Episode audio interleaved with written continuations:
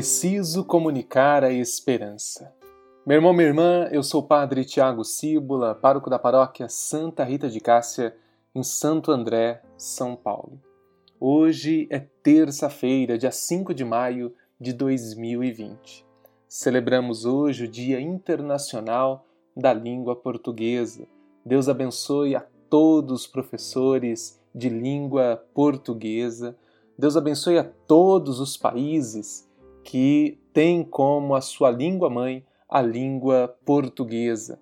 Hoje celebramos também o Dia Nacional das Comunicações. A nossa oração, nosso carinho, nossa intercessão por todos os comunicadores que levam a verdade, que comunicam a esperança, que comunicam a justiça, que comunicam o amor. Deus abençoe todos os profissionais de comunicação em nosso país. Nós estamos iniciando uma nova semana do É Preciso Comunicar a Esperança. Depois de uma semana sem gravação, retornamos o nosso podcast de terça a sábado, sempre a partir das 6 horas da manhã, nos principais agregadores de podcast como Spotify, Apple Podcast e outros agregadores. Nessa semana, vamos refletir sobre um artigo do bispo Dom José Carlos de Souza Campos. Ele é bispo de Divinópolis, em Minas Gerais, e ele escreve um artigo para este tempo de pandemia que vale a pena a nossa reflexão, porque comunicar a esperança também é catequizar, também é colocar os pés no chão, também é podermos pensar com o coração e com a razão. Sendo assim, Dom José Carlos escreve um artigo que nos ajuda a refletir um pouco sobre a nossa vida de fé, a nossa vida de igreja, a nossa comunhão eclesial.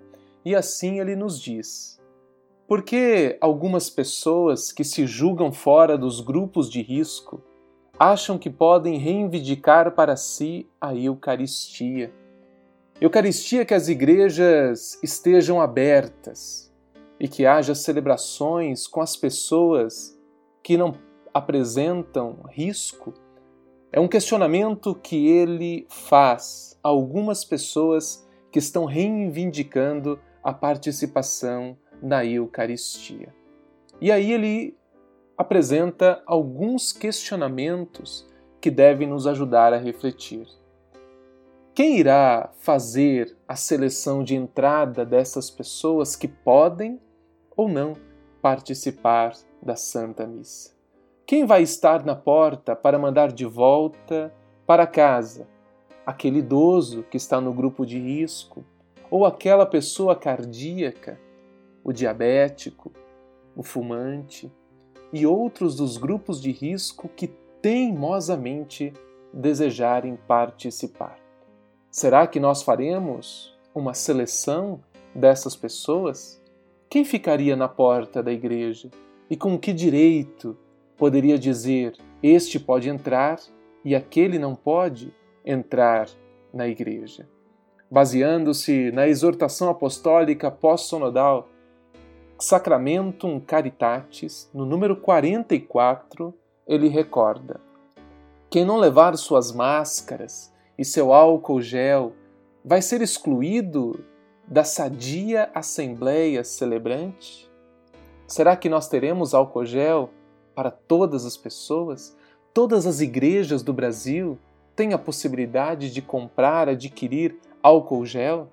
Quem garante para si mesmo que o vírus inexiste na sua exuberante saúde aparente?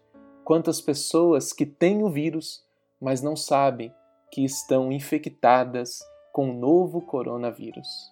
Vale passar na igreja de carro ou a pé e pegar o seu pedaço de Eucaristia e ir embora sem a celebração, sem a assembleia litúrgica, sem saborear a vida comunitária celebrante?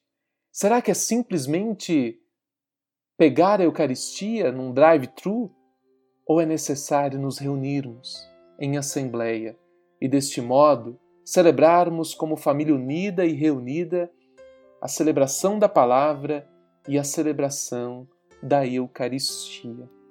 Essas perguntas parecem não terem sido feitas, reflete o bispo, por piedosas pessoas famintas de Eucaristia.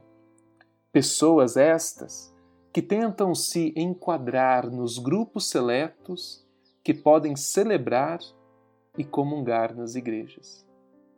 A piedade eucarística desses irmãos autoriza que haja castas que podem e aquelas castas que não podem comungar nesta hora. Seria um processo seletivo espiritual das espécies?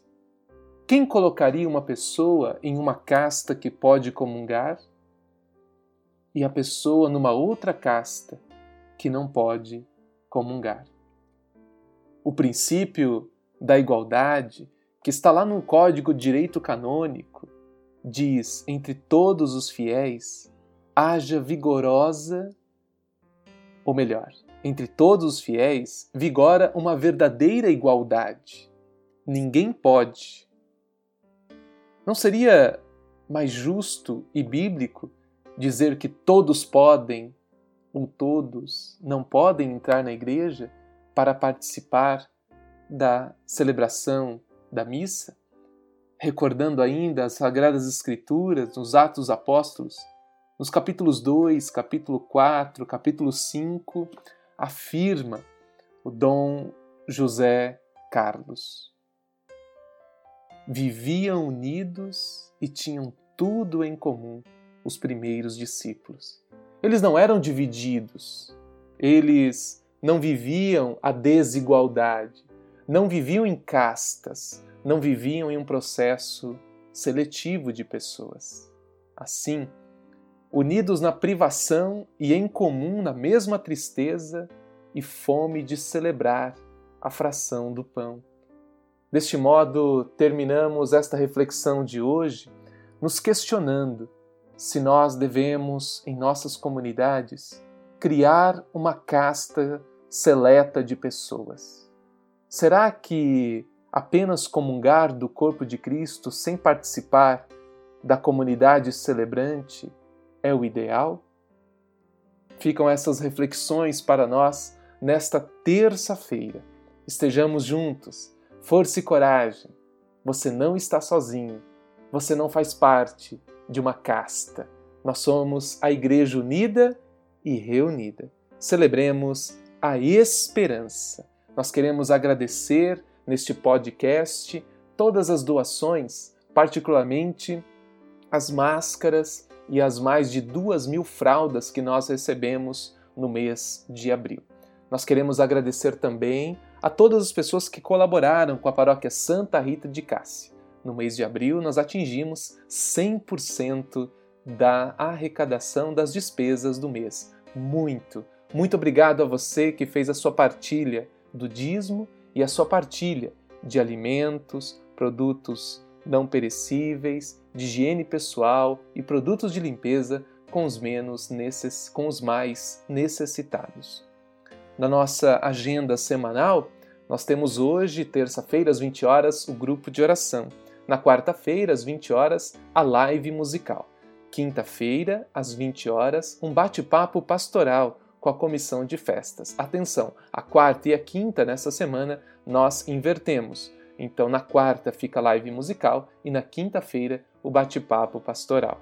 Sexta-feira, Missa das Mães, uma parceria entre a paróquia Santa Rita de Cássia e o Colégio Sagrada Família. Nós estamos muito felizes por estarmos próximos e unidos a esta instituição católica de ensino no sábado, às 11 horas, teremos o Bate-Papo Kids com as crianças é, da catequese, ou melhor, com as crianças e jovens e jovens dos coroinhas, coroinhas e cerimoniários.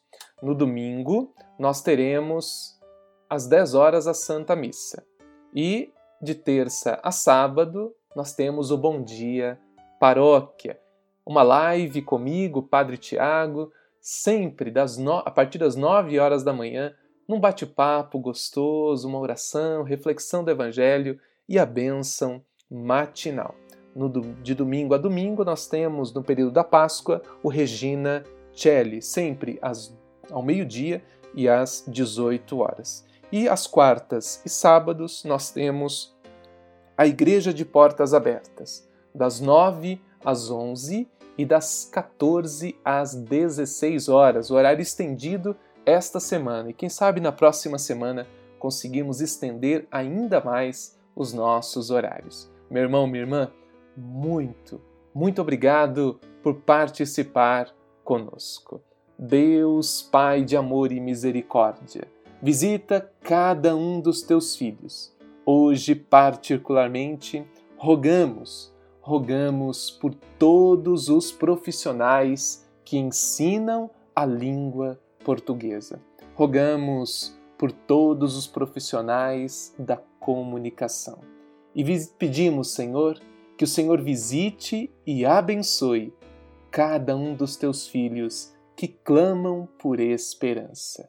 Por intercessão de Santa Rita, Deus te abençoe e te guarde. Em nome do Pai, do Filho e do Espírito Santo. Amém. Fica com Deus. Até amanhã.